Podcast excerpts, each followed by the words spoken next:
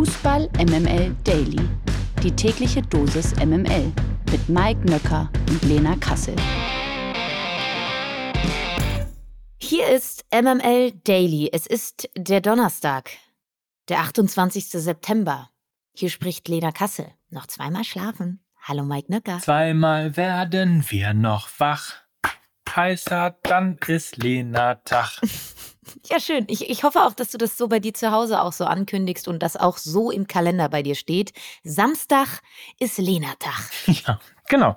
Genau so. Ja, die Planungen laufen ja auf Hochtouren. Wir sind am Überlegen, wo wir nachmittags schon anfangen, das erste Bier zu uns zu nehmen und den ersten rollenden Ball zu sehen. Vermutlich wird das schon auch ab 13.30 Uhr irgendwo stattfinden, weil dann ja auch schon zweite Liga ist. Dann kommt Bundesliga und abends dann eben das äh, Champions League-Spiel der zweiten Bundesliga äh, Hertha BC gegen den FC St. Pauli um 20.30 Uhr im Olympiastadion. Also unter Flutlicht, besser kann es gar nicht laufen. Ich hatte schon, weil mir das jemand gesteckt hatte, äh, ich hatte, und weil es in, in Nähe des Olympiastadions ist, ähm, das Artemis vorgeschlagen, aber deiner Reaktion zufolge und auch von Nils, äh, das ist gar keine Sportsbar, oder? Ja, nee, ähm, steht das, das steht wahrscheinlich so bei Google drin, ne? Das steht äh, so an alle Frauen, die dann irgendwie Artemis äh, googeln, ja, weil, der, weil der Mann wieder, so. ja, weil, der, weil der Mann wieder nicht nach Hause kommt, googeln sie und dann äh, steht bei Artemis einfach Sportsbar.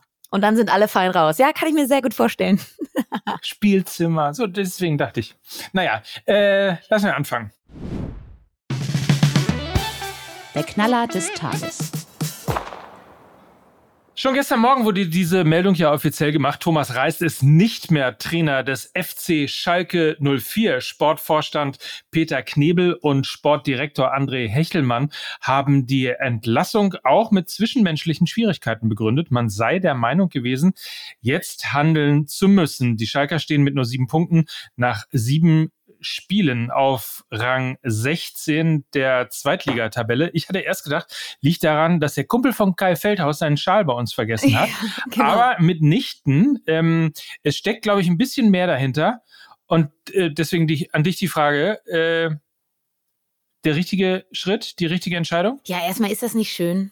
Schalke, wie es leibt und lebt. Chaos auf allen Ebenen. Ist das fantastisch. Ähm, ja, also rein sportlich ist es natürlich schon, und darüber habe ich nachgedacht, wenn du mich jetzt nach der richtigen Entscheidung fragst, ähm, rein sportlich ist es für mich schon ein wenig überraschend, wenn man die Gesamtheit von Thomas Reis beim FC Schalke 04 bewertet. Also man erinnert sich an die vergangene Bundesliga-Rückrunde.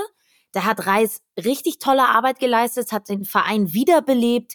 Die Mannschaft war nach äh, der letzten Vorrunde im Grunde abgestiegen. Er hat das Ruder rumgerissen. Als Schalker konnte man wieder stolz sein. Äh, es gab einen Schulterschluss äh, zwischen Fans und Mannschaft und auch zwischen Verein und Fans. Also das ist auch durch die Person Thomas Reis entstanden.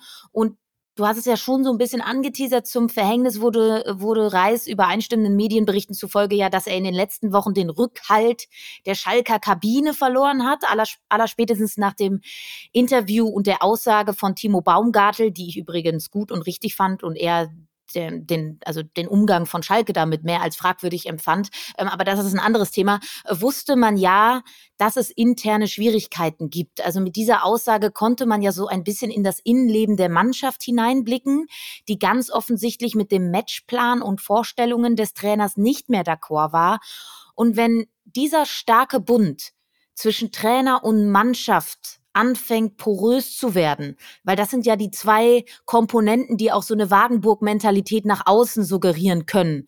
Dann ist meistens Hopfen und Malz verloren. Das kriegst du im Laufe einer Saison nicht mehr gelöst. Dafür ist das Geschäft einfach zu schnell.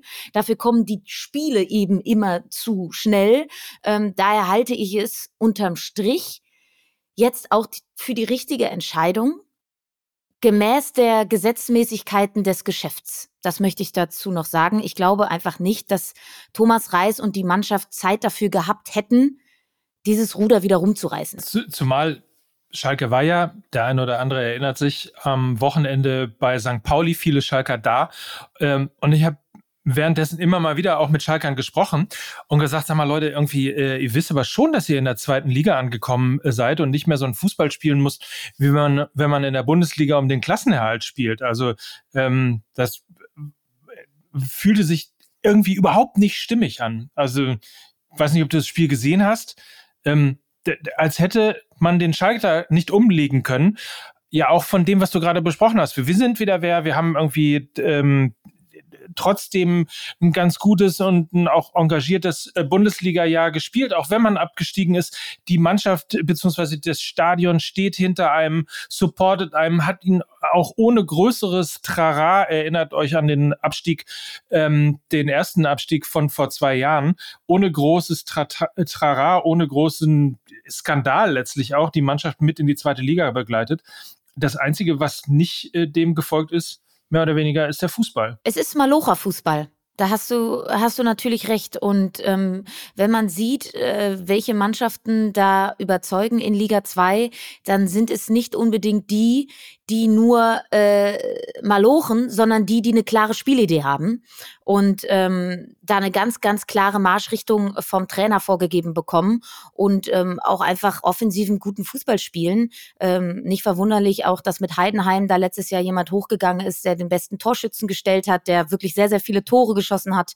Ähm, und auch der HSV, auch wenn er nicht aufsteigt, aber seit Jahren eben unter den Top 3, Top 4 ist, weil sie eben einen, einen ganz klaren Matchplan haben, der vielleicht seine Tücken hat, weil er sehr ausrechenbar ist, aber trotzdem ja in der Liga dominant ist. Ne? Und da hast du natürlich komplett recht, dass sie irgendwie noch äh, ja, Bundesliga-Abstiegsfußball spielen und nicht irgendwie den Fußball, der dich in der zweiten Liga voranbringt. Die Liste der Trainer der letzten zehn Jahre ist lang. Roberto Di Matteo, André Breitenreiter, Markus Weinziel, Domenico Tedesco, Hub Stevens, David Wagner, Manuel Baum, Hub Stevens, Christian Groß, Dimitris Gramotzis, Mike Büskens, Frank Kramer, Matthias Kreuzer und eben Thomas Reis. Tja, wer will's denn jetzt? Hub, Hub, Hub, Huh, huh, nee, nee, huh. nee. Ja, Spaß. Ja, aber das ist wie nach Magath rufen oder, äh, oder den Witz machen, dass Peter Neurohrer schon äh, seinen Porsche angeschmissen ja, hat. Also, also natürlich Spaß beiseite. Ähm, Hüb Stevens wird es leider nicht mehr machen, auch wenn er so ein bisschen ja der Paul Dardai vom FC Schalke 04 ist. bisschen Wahrheit Hat ist aber, aber nicht so viele Kinder, die Fußball spielen können. Da hast du recht. Ähm, bisschen Wahrheit ist da natürlich aber trotzdem dran, denn es gibt ja tatsächlich nicht mehr so viele Trainer, die noch nicht bei Schalke auf der Gehaltsliste standen sad but true. Also der Kreis der in Frage kommenden ist äh, klein so würde ich es mal sagen. Und trotzdem geistern natürlich jetzt viele, viele Namen im Netz herum. Markus Gisdol, Sandro Schwarz, Marco Antwerpen, Mersat Selim Begovic und eben auch Robert Klaus, der ist mittlerweile ja auch Zweitliga erfahren und trotzdem mit 38 Jahren noch extrem entwicklungsfähig. Ich habe nochmal nachgeschaut, 52 Spiele unter Rangnick als Co-Trainer, 45 unter Nagelsmann. Also der hat äh, von den Besten seiner Art gelernt, hat die komplette RB-Schule mitgemacht und war dort auch sehr erfolgreich. Vielleicht habe ich mir dann gedacht, ist er ein Ticken zu verkopft für das emotionale Schalke, aber vielleicht brauchen sie jetzt auch gerade das. Also einer, der eher über ein taktisch-analytisches Verständnis kommt, als nur über Ansprache und Herz. Man braucht einen richtigen Fußballfachmann, Darüber haben wir ja gerade gesprochen. Sie, sie müssen sich fußballerisch weiterentwickeln. Ähm, und das ist eben Robert Klaus allemal. Und dass das mit dieser Art von Typen schon auch geklappt hat auf Schalke, hat dann eben auch die Installation von Domenico Tedesco gezeigt, den ich als ähnlichen Typen einschätzen würde. Kein Menschenfänger-Typ, aber einer, der gute Analysefähigkeiten hat und an dem emotionaler Druck so ein bisschen abperlt. Und auf der anderen Seite ist nun mal jetzt dieser Kader so zusammengestellt worden, dass man damit Malocha-Fußball spielen kann und eben nicht RB-Tempo-Umschaltfußball. Und das ist irgendwie, glaube ich, dann nicht so ganz so passend zur Philosophie von Robert Klaus, sondern eher zur Philosophie von Felix Magath oder Uwe Neuhaus. Beide extrem erfahren, beide müssen niemandem mehr was beweisen, können mit Druck umgehen und sind natürlich Autoritätsperson. Also ich glaube, diese beiden Wege gibt es jetzt für mich, was die Trainernachfolge bei Schalke angeht. Entweder jung, kühl und analytisch oder erfahren, autoritär und Malocha. Komm, dann schmeiß ich mal einen Namen rein. Ui. Ja, und zwar aus der Phase, aus der Phase, okay. in der Schalke 04 möglicherweise seinen besten Fußball gespielt hat, nämlich äh, zwischen 2012 und 2014 und ich werfe in den Ring Jens Keller. Jens Keller.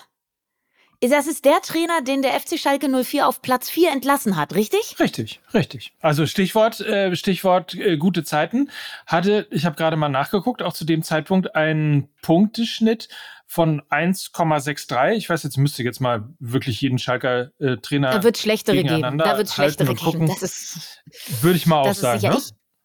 Dann war er bei Union mit 1,70. Dann wurde es ein bisschen schlechter, aber. Aber ich meine, da gab es doch, also der war doch damit äh, zusammen mit Horst Held auf Schalke und ich meine, da gab es doch, nachdem er wirklich sehr verwunderlich auf Platz 4 entlassen wurde, da so das ein oder andere Gerücht, dass im Privatleben des Jens Kellers da auch so einiges im Argen liegt. Also man hat ja auch nicht mehr wirklich was von ihm gehört, ne? Also er war da bei Ingolstadt und Nürnberg aber dann ist jetzt auch schon seit geraumer Zeit Schluss gewesen, ne? Ja, also äh, war noch zwei Jahre bei Union, äh, zwei Saisons. Ich, also, keine Ahnung. Ich, also steht mir erstens nicht zu, das Privatleben anderer Leute zu beurteilen. Ich weiß es auch nicht. Ähm, ich dachte nur gerade darüber nach und möglicherweise macht das auch überhaupt gar keinen Sinn, äh, weil in der Tat da entweder zwischenmenschlich was war oder er überhaupt gar keine Lust hat oder so. Aber ich dachte nur, sinnierte gerade noch so darüber, als du Hüb Stevens gesagt hattest, so der ewige, der ewige Dardai, äh, dachte ich, wer, wer, war eigentlich der Trainer, unter dem Schalke eigentlich noch mal ganz gut gespielt hat? Und da fiel mir Jens Keller ein. Also wir halten fest, äh, der MML Daily geht mit den Namen Robert Klaus, Jens Keller, Felix Magath und Uwe Neuhaus ins Rennen. To be continued. Also ich gehe mit Felix Magath nicht ins Rennen. Da falle ich nach 100 Metern um.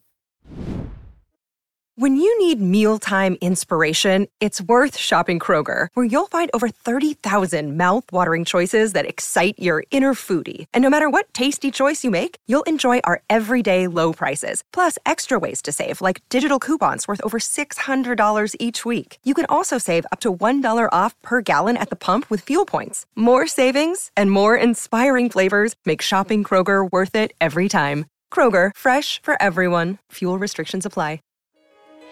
Pokalgesetze. Pflichtaufgabe erfüllt, denn Titelverteidiger RB Leipzig hat als letztes Team die zweite Runde im DFB-Pokal erreicht. Bei Zweitligist SVW in Wiesbaden gewannen die Sachsen am Mittwochabend mit einiger Mühe mit drei zu zwei. Die Tore für RB Leipzig erzielte ein früher Emil Forsberg in der siebten Minute und es gab ein Doppelpack von Neuzugang Benjamin Ceschko. Die Tore für den SVW in Wiesbaden erzielte äh, Pratjan. Auch er erzielte ein Doppelpack in der 41. und 73. Minute.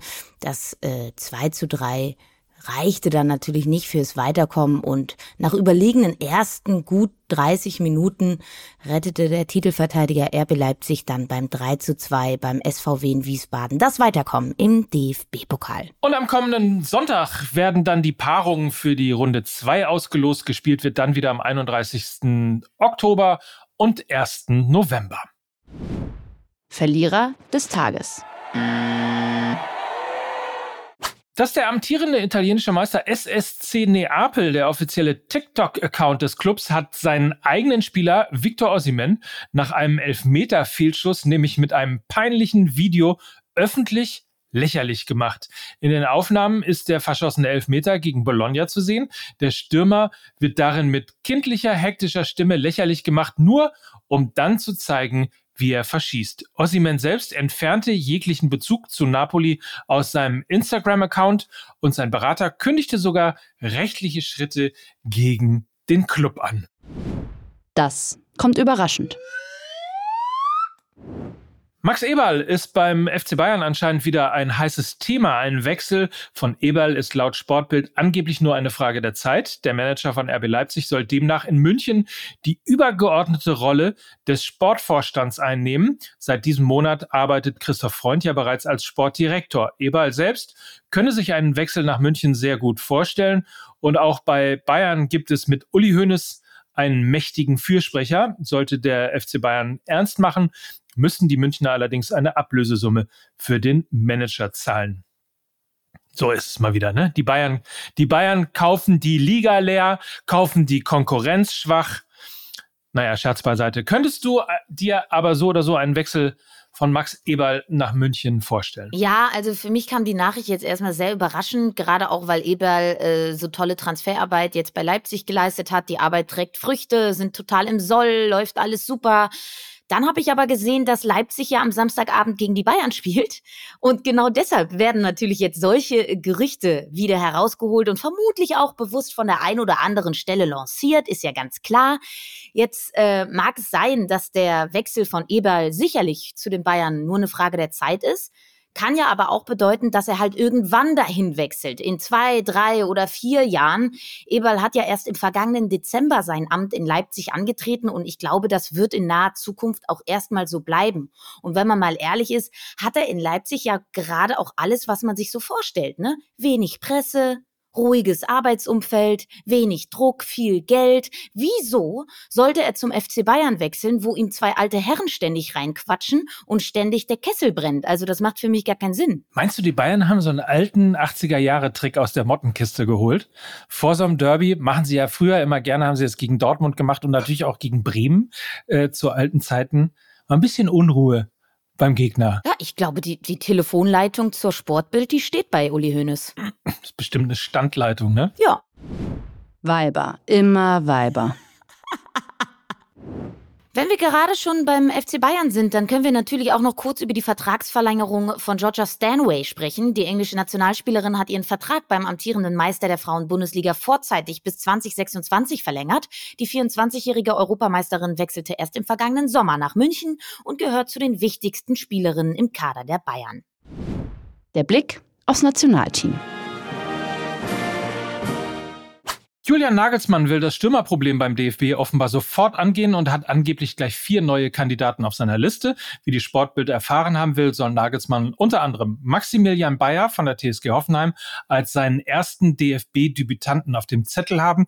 Der 20-Jährige war erst im Sommer von Hannover 96 zu den Kraichgauern gewechselt und traf in den ersten vier Bundesliga-Partien gleich viermal. Außerdem werden auch die Namen Kevin Behrens, Davy Selke und Robert Glatzel als weitere Kandidaten genannt. Was denkst du, wenn du diese Namen hörst? Also erstmal denke ich mir, du hast nichts mehr zu verlieren als Julian Nagelsmann. Du kannst nur gewinnen. Deshalb haben alle diese Namen auch eine Berechtigung, weil sie aktuell Leistung zeigen und die besten deutschen Spieler, die sehr gute Leistung zeigen, gehören eben in die Nationalmannschaft.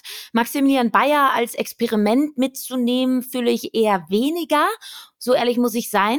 Äh, viel, viel mehr fühle ich jetzt einen Stürmer mitzunehmen, der seit zwei Saisons einfach konstant äh, zweistellig trifft, nämlich Robert Latzel.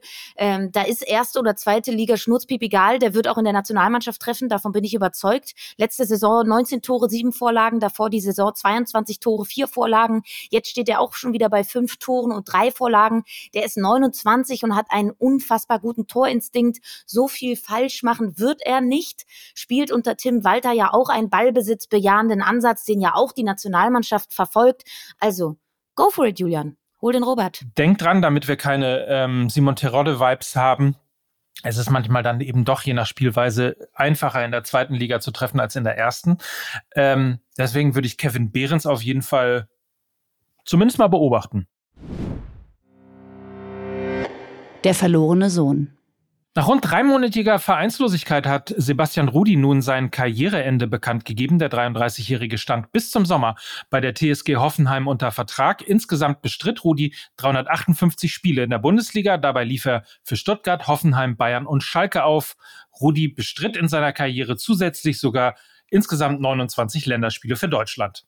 Ganz ordentliche Laufbahn, oder? Ja, Lukas Vogelsang würde natürlich jetzt sagen, ähm, alles Gute zum Karriereende, Birgit Prinz ist ja klar. Ähm, mit dem Vergleich ist Sebastian Rudi vermutlich am häufigsten medial in Erscheinung getreten.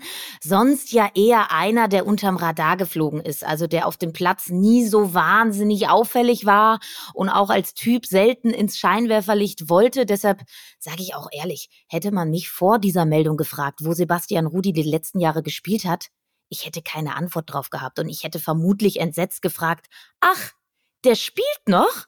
Dachte, der hätte schon aufgehört. Also wir wünschen natürlich alles Liebe, alles Gute, viel Gesundheit, eine schöne Zeit nach der Karriere. Das ist ja jetzt ganz klar. Das wünschen wir auf jeden Fall. Und dann muss ich äh, ähm, hier Schalgate, ne, mit Schalke muss ich noch aufklären, äh, war ja Thema im MML-Podcast. Eben habe ich drüber geredet. Kai Feldhaus, der Freund von Kai Feldhaus, hat frustriert seinen äh, Schal zurückgelassen und äh, schrieb mir jetzt aber, wo der Trainer entlassen worden ist auf Schalke. Hallo Mike, André übrigens. Hallo Mike, auf diesem Wege nochmal danke für den schönen Samstagabend. Aufgrund der Ereignisse, Klammer auf, Reißentlassung, Klammer zu, hätte ich gern meinen Schal zurück. Scheint ja ein Glücksschal zu sein. Allerdings kann ich auch verstehen, wenn er bereits entsorgt wurde. Das wurde er auf keinen Fall. Er liegt immer noch da, wo du ihn liegen lassen hast. André, du bekommst ihn natürlich zurück. Herrlich. Na schön. Das, ja. Ein Glücksschal. So schnell ist ein Schal ein Glücksschal. Und so schnell schließt sich doch also der Kreis. Wir haben mit Schalke begonnen und wir enden heute mit Schalke. Und ähm, morgen ähm, reden wir dann über fleißig Erstliga-Fußball. Natürlich, wir blicken auf den anstehenden Bundesliga-Spieltag und äh, haben wieder einen fantastischen Gast. Ja, und werden dementsprechend, weil das unser Gast ist, auch ein bisschen über die zweite Liga sprechen, weil er riesiger HSV-Fan ist. Und da gibt es natürlich. Das hättet ihr mir vorher sagen müssen. Thomas Wagner ist unser Gast und ähm, da, das hättest du mir echt vorher sagen. Da werden müssen. wir natürlich Sorry. über die jüngsten Pleiten des Hamburger Sportvereins sprechen und über die glorreiche Zeiten des FC St. Pauli. Hm? So, also, ja. da habe ich dich doch Gut. jetzt wieder zufriedengestellt. Jetzt hast du mich wieder zufriedengestellt, auch weil ja nur noch zweimal schlafen ist. Bis dann. Das waren Mike Nöcker und Lena Kassel für Fußball MML. Tschüss. Tschüss. Dieser Podcast wird produziert von Podstars bei OMR.